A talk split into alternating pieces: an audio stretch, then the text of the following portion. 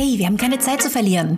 Hier kommt der kurzknackige Podcast zu Marketingthemen mit mir, Marike Frick.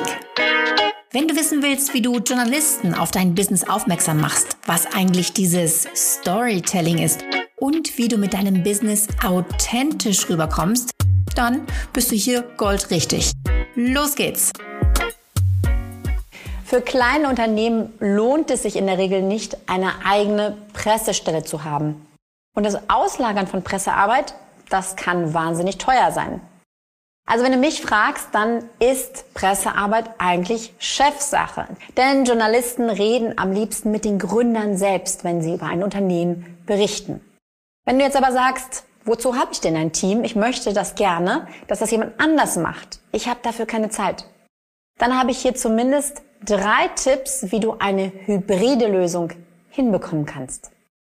Und jetzt kommen die drei Tipps, wie du eine hybride Lösung in deinem Team finden kannst, wenn du die Pressearbeit nicht alleine machen möchtest. Tipp Nummer eins, fühl dich zuständig. Das klingt jetzt so ein bisschen vage, aber was ich damit meine, ist, dass du derjenige oder diejenige sein solltest, der oder die mit Journalisten spricht. Du bist das Gesicht deiner Firma.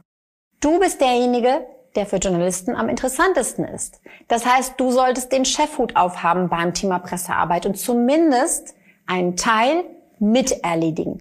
Zum Beispiel die Interviews geben. Denn Journalisten finden es besser, direkt mit dir Kontakt zu haben.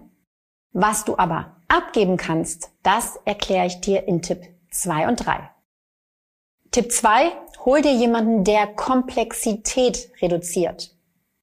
In vielen Kommunikationsabteilungen sitzen Menschen, die gerne Stories erzählen. Das sind so richtig kommunikative Leute. Ich finde allerdings, für diesen Job ist eigentlich jemand richtig gut geeignet, der gerne gründlich recherchiert. Denn ein großer Teil der Pressearbeit besteht darin, Kontakte zu recherchieren, zu gucken, wo könnten wir mit unseren Themen reinpassen. Gibt es vielleicht in dem Medium, in das wir gerne wollen, bestimmte Themenseiten, die interessant sein könnten? In der Fernsehsendung, die uns interessiert, bestimmte Sendeformate, die für uns passen könnten. Das ist eine Arbeit, für die es einen gründlichen Charakter braucht. Also jemand, der gerne gründlich ist. Und ich finde, es ist eine gute Wahl, sich jemanden zu holen oder zu gucken, wer im Team könnte denn diese Aufgabe erledigen, der besonders gründlich ist und besonders strukturiert ist. Meine Vorstellung von guter Pressearbeit ist so, dass ihr euch den Job teilt. Du bist derjenige oder diejenige, der die Geschichte erzählt, Interviewpartner ist und dein Sparingspartner im Team, im Unternehmen, ist derjenige, der gerne gründlich arbeitet und die Kontakte für dich recherchiert. Tipp 3, schick die E-Mails selbst ab.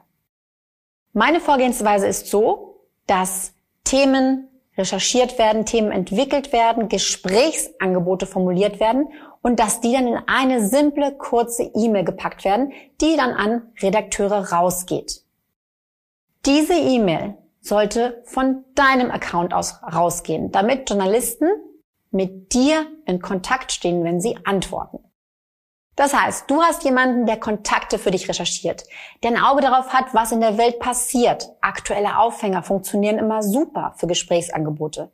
Der die Medien kennt, in die du gerne rein möchtest der das entsprechend für dich vorbereitet, aufbereitet. Also jemand, der die Fleißarbeit für dich macht. Dann wird eine E-Mail formuliert. Auch das kannst du schreiben lassen von dieser Person. Und diese E-Mail geht dann von deinem Account aus, von deiner E-Mail-Adresse aus an die Journalisten raus. Sodass ein Redakteur oder eine Redakteurin bei dir landet, wenn sie sich an dich wendet. Das ist für mich die perfekte Aufteilung. Du machst einen kleinen Teil der Arbeit, aber es braucht dich einfach. Du solltest dich zuständig dafür fühlen, welche Themen tatsächlich den Journalisten angeboten werden.